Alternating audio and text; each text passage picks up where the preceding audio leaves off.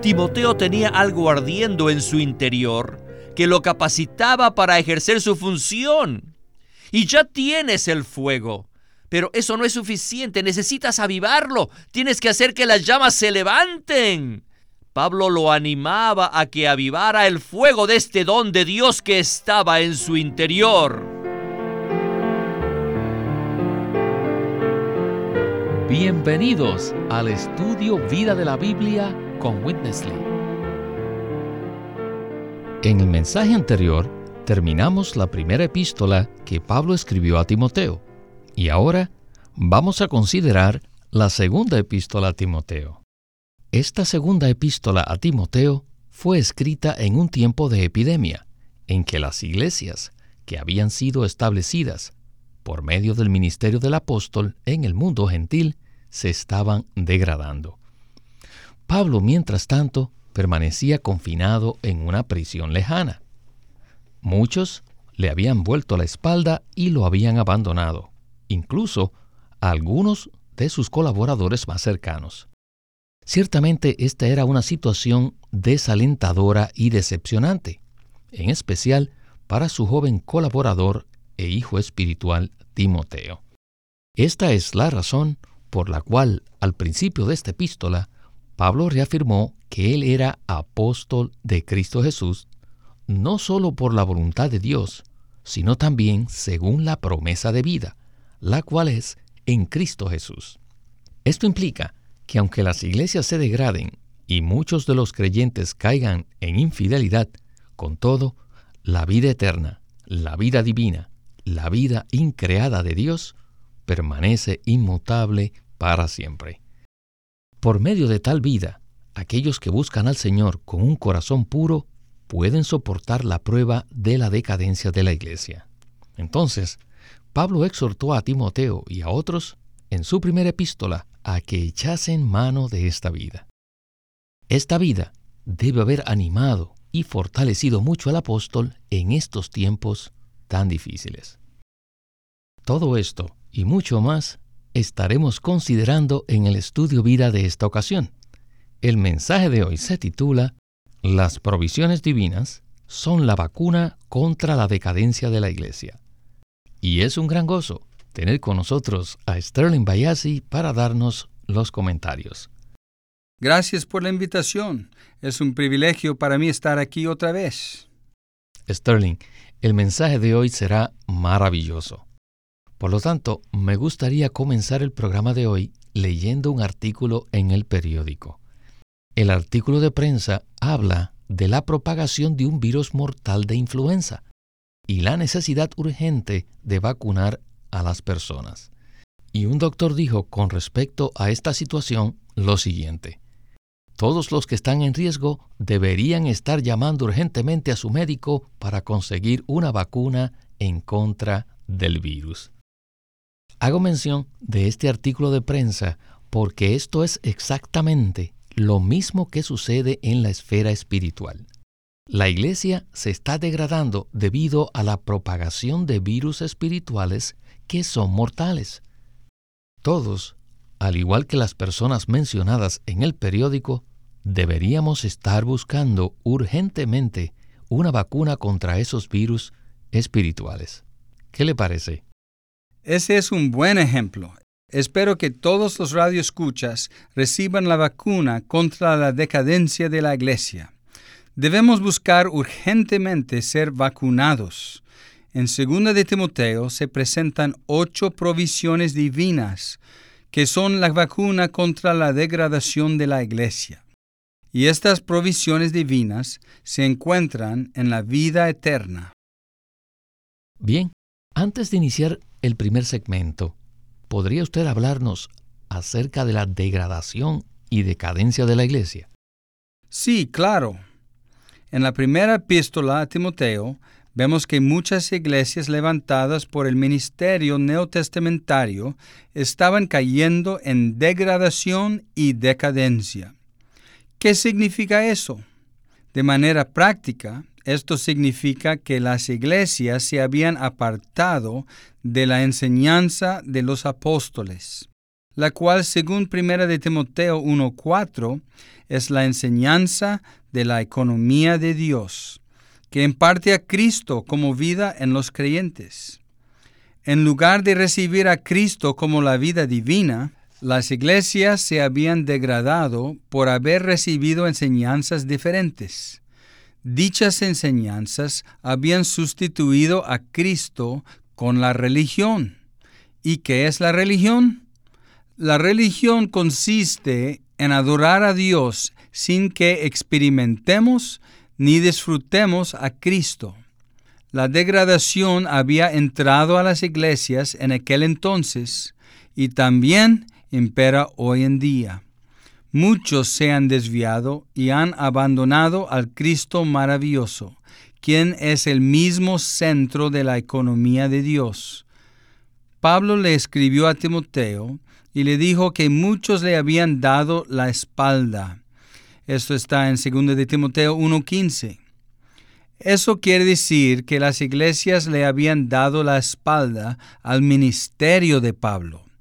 ¿Cuál era el ministerio de Pablo? Era el ministerio de impartir a Cristo como vida en los creyentes, a fin de edificarlos como el cuerpo de Cristo. Debido a la decadencia y degradación, hasta varios colaboradores cercanos de Pablo lo habían abandonado. Oh, la situación era terrible. Esto fue el trasfondo cuando Pablo escribió esta epístola a Timoteo. Estaba confinado a una cárcel y la escribió para vacunar y para fortalecer a las iglesias, para que se levantasen en contra de la decadencia. Espero que todos nosotros recibamos esta vacuna para que también nosotros podamos levantarnos en contra de cualquier decadencia que nos aparte de Cristo como nuestra vida para la edificación del cuerpo de Cristo. Sterling, es importante notar que la epístola de 2 Timoteo fue la última epístola que Pablo escribió y la escribió al final de su vida. Entonces, podemos decir que esta epístola realmente nos revela el último ruego del Espíritu, para que recibamos las provisiones divinas como una vacuna en contra de la decadencia de la Iglesia. Bien, creo que ahora estamos listos para comenzar el estudio vida con Winnesley. Adelante. Uh, ahora llegamos al libro de Segunda de Timoteo. Don't forget, this is the last book. No se olviden que este fue el último libro. Last epistle that the apostle had ever written. La última epístola que el apóstol Pablo escribió. The conclusion of all his... Esta fue la conclusión de todos sus escritos. Y no hay duda que en aquel tiempo él se daba cuenta de la condición decadente de las iglesias y la condición de algunos de los colaboradores. Pero él no estaba desanimado ni estaba desilusionado. ¿Por qué? Porque había echado mano de la promesa de vida. Pablo tenía algo en su interior que era inalterable. Y ese algo que él tenía era la vida eterna, la vida increada, la vida incorruptible de Dios, que no cambia a pesar de las circunstancias imperantes. Por ese motivo, el apóstol escribió el segundo libro a Timoteo, no sólo para animarlo y fortalecerlo, sino también como una vacuna para todo el cuerpo de Cristo, para toda la iglesia, en contra del veneno y del virus de la decadencia. Por favor, no consideren este libro meramente como una epístola pastoral. No, sino que debemos tener el pensamiento que está detrás de esta epístola, el pensamiento verdadero, La perspicacia para poder ver el verdadero pensamiento, el pensamiento divino, celestial, espiritual que tenía Pablo en el momento en que escribía esta epístola. La intención del apóstol era no solo alentar y fortalecer a Timoteo, sino también inyectar una sustancia divina en la iglesia para vacunarla contra el germen de la decadencia. Con el transcurso de los siglos, la iglesia ha sufrido el deterioro causado por este germen, pero no ha sido exterminada. ¿Por qué? Debido a que Pablo se anticipó a lo que iba a suceder y vacunó a la iglesia contra la decadencia. Aleluya. Incluso nosotros hoy en día estamos disfrutando de los beneficios de esta vacuna.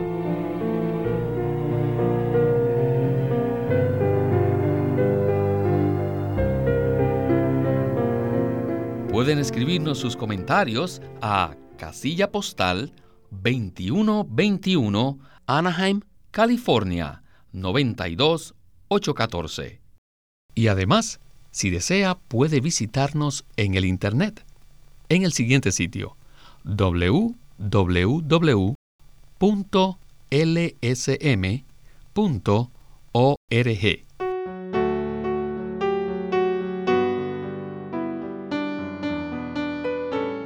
Y aquí tenemos otro nuevo libro de Watchman Nee titulado La fe cristiana normal. Y en la fe cristiana normal, Watchman Nee aborda el hecho de que nosotros buscamos a Dios y más aún que Él nos busca a nosotros. Nosotros hallamos a Dios en Cristo y en Él disfrutamos la vida de Dios que reciben todos los creyentes. Las cuatro secciones principales en que se divide este tomo presentan un cuadro explícito de nuestra fe. Comenzamos por conocer a Dios, luego a Cristo y la Biblia, y llegamos después a comprender la redención, la vida y el espíritu. En este libro, Watchman Nee habla de la interrogante de la existencia de Dios, que surge inevitablemente cuando el hombre trata de descubrir para qué es su vida. No se olviden, este libro se titula La fe cristiana normal. Sterling, nosotros hoy en día estamos disfrutando de los beneficios de esta vacuna. Es sorprendente que, transcurridos dos mil años, todavía la iglesia no haya sido exterminada. Pero esto se debe a la vacuna que Pablo inyectó en contra de la decadencia.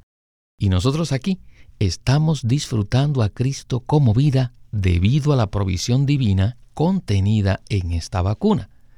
A pesar de la situación de degradación y decadencia, el apóstol no estaba desanimado ni desilusionado, porque la vida eterna lo había fortalecido y animado para seguir adelante. A pesar de las circunstancias imperantes, Pablo estaba lleno de gozo. Esto no hay duda que es un cuadro tan animante, ¿verdad? Sí, es verdad.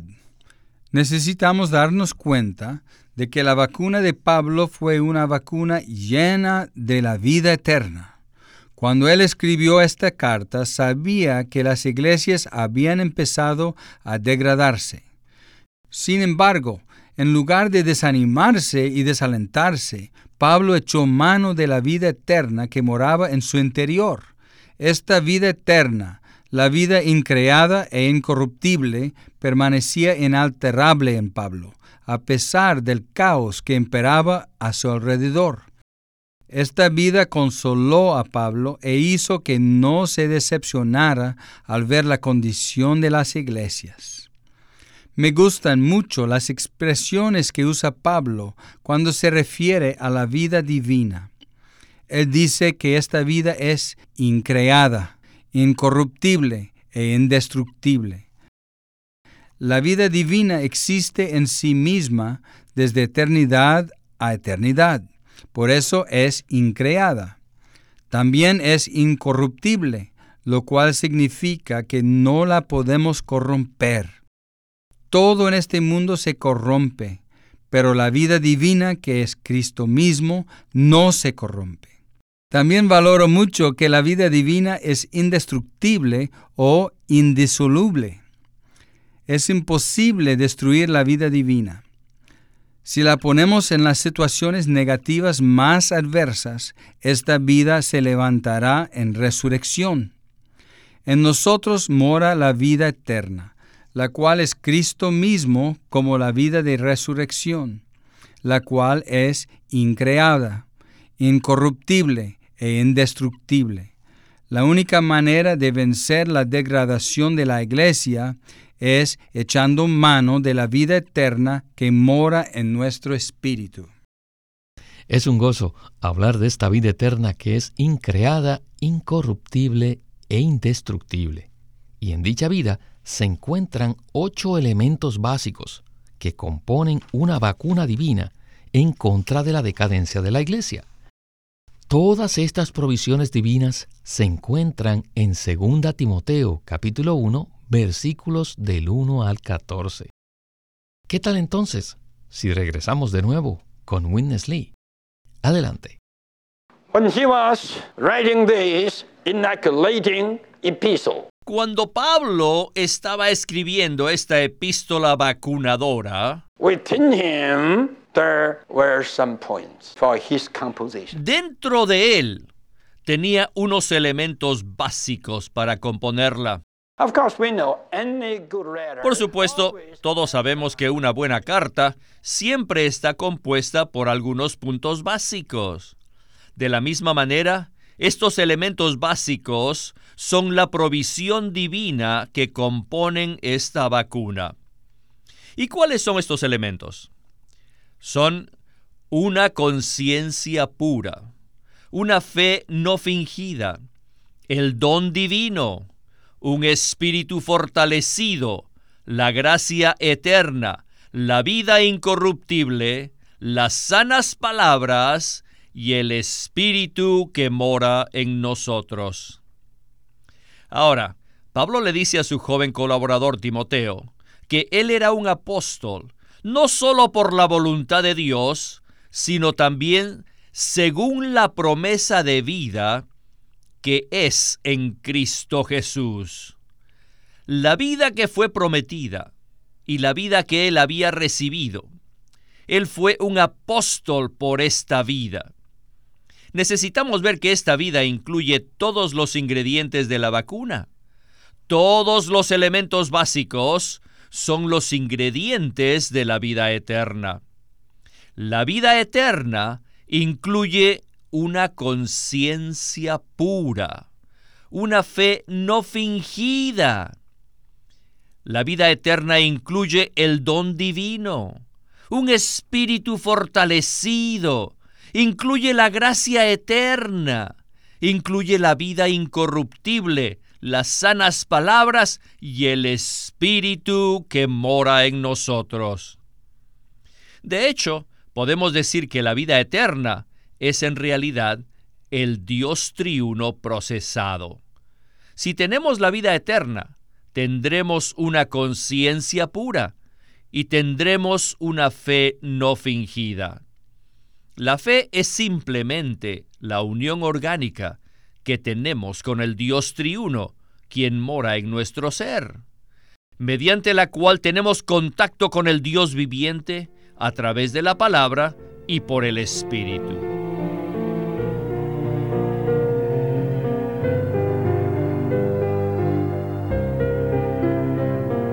Alabado sea el Señor. Qué segmento tan maravilloso. Todas las provisiones divinas están contenidas en la vida eterna que recibimos cuando nacimos de nuevo. Y esto fue al momento de nuestra salvación. ¿Qué tal, Sterling, si usted nos comenta un poco más al respecto? Sí, es posible que hablemos mucho acerca de Cristo, pero que lo hagamos de manera objetiva, es decir, como si Él estuviera muy lejos de nosotros. Alabo al Señor que este Cristo maravilloso pasó por un proceso de encarnación, de muerte, de resurrección y de ascensión para llegar a ser el Espíritu vivificante que mora en mi espíritu. Cada vez que clamamos, oh Señor Jesús, Él se infunde en nosotros para ser nuestra vida. No hay nada que sea más precioso más querido, más íntimo y más subjetivo que la vida eterna en mi espíritu. Cristo pasó por un proceso mediante el cual se hizo accesible a nosotros para que le experimentemos y le disfrutemos. Cuando recibimos al Señor, en realidad recibimos la vida eterna, que consta de ocho elementos. Una conciencia pura, una fe no fingida, el don divino, un espíritu fortalecido, la gracia eterna, la vida incorruptible, las sanas palabras y el espíritu que mora en nosotros. Todos estos ocho elementos están incluidos en la vida eterna que recibimos al momento de ser salvos. Cada vez que volvemos nuestro ser al Señor y ejercitamos el Espíritu, tenemos un disfrute fresco de la vida eterna, que incluye todas las provisiones divinas. Amén. Continuemos ahora para escuchar la conclusión del mensaje. En ella, Witness Lee continuará hablando acerca de las provisiones divinas contenidas en esta vacuna contra la decadencia. Adelante. Then Paul says, For this cause, En el versículo 6 Pablo dice, por esta causa. for the cause that you have such an unfeigned faith. ¿Qué causa? El hecho de que tengas una fe no fingida. I charge you to fan, Por esto te recuerdo que avives el fuego del don de Dios que está en ti por la imposición de mis manos. Es como si Pablo le hubiera dicho a Timoteo, Timoteo, te exhorto a que avives el fuego del don de Dios que está en ti. Dentro de ti hay algo que está ardiendo. Pero no es suficiente que solo esté ardiendo. Debes soplar, debes avivar este fuego del don de Dios. ¿Cuál es este don? Es algo que proviene de Dios. Es algo que ha sido dado por Dios. Timoteo tenía algo ardiendo en su interior que lo capacitaba para ejercer su función. Y ya tienes el fuego. Pero eso no es suficiente, necesitas avivarlo, tienes que hacer que las llamas se levanten. Pablo lo animaba a que avivara el fuego de este don de Dios que estaba en su interior. En el versículo 7 Pablo añade, porque no nos ha dado Dios un espíritu de cobardía, sino de poder, de amor y de cordura. Aleluya. Tenemos un espíritu fortalecido que nos ha sido dado por Dios.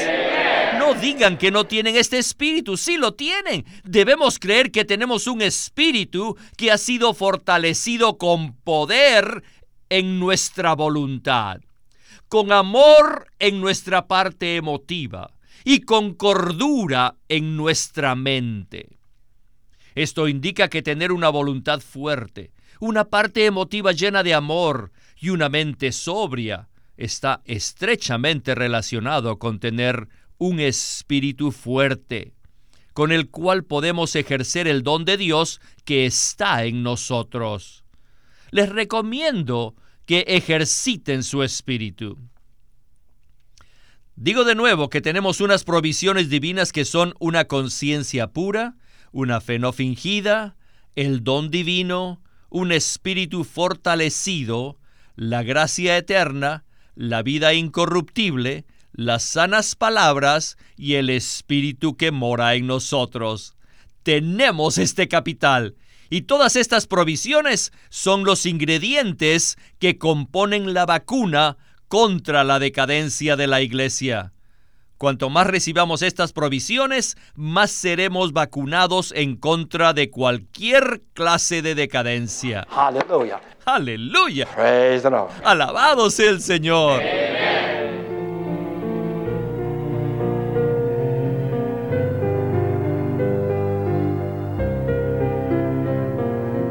Y yo también digo amén. Sterling, estas provisiones son como un gran capital que poseemos. Necesitamos usar estas provisiones divinas para contrarrestar la decadencia de la iglesia. Entonces, ¿Podría usted comentar acerca del aspecto de avivar el fuego del don de Dios que está en nosotros? Sí, las provisiones divinas son nuestro capital, nuestro patrimonio, pero ¿dónde se encuentra este capital? Las provisiones que Dios nos ha dado se encuentran en la vida eterna que mora en nuestro espíritu. Por eso Pablo le dice a Timoteo en el versículo 6, Por esta causa te recuerdo que avives el fuego del don de Dios que está en ti. Esto implica que Dios nos ha dado un don a cada uno de nosotros. ¿Cuál es ese don? Es el propio Dios triuno procesado y consumado que ahora habita en nuestro espíritu, como las provisiones divinas necesarias para contrarrestar la decadencia. No obstante, es muy posible que ese don no haya sido avivado por eso todos necesitamos avivar el fuego del don de Dios que está en nuestro interior. ¿Y cómo hacemos esto? Hace muchos años el hermano Lee nos dio un ejemplo para explicar esto.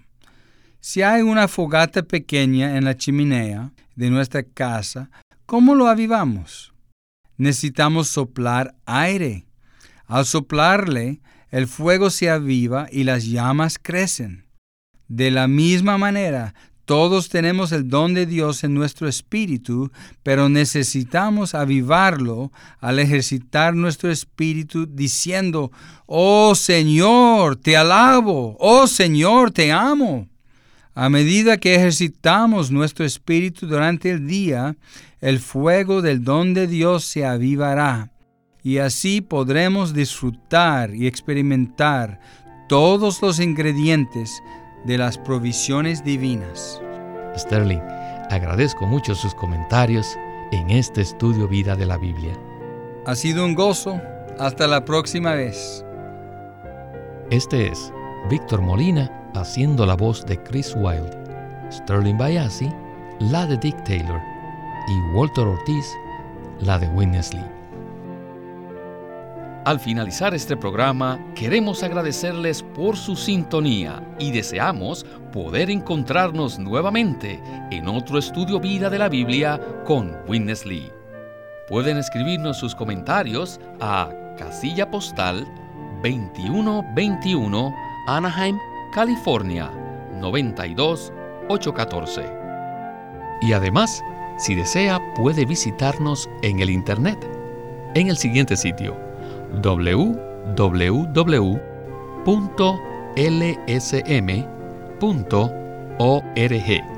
y allí también podrá escuchar todos los programas radiales del Estudio Vida.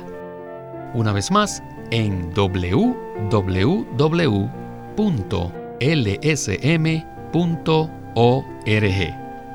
Y hasta el próximo Estudio Vida.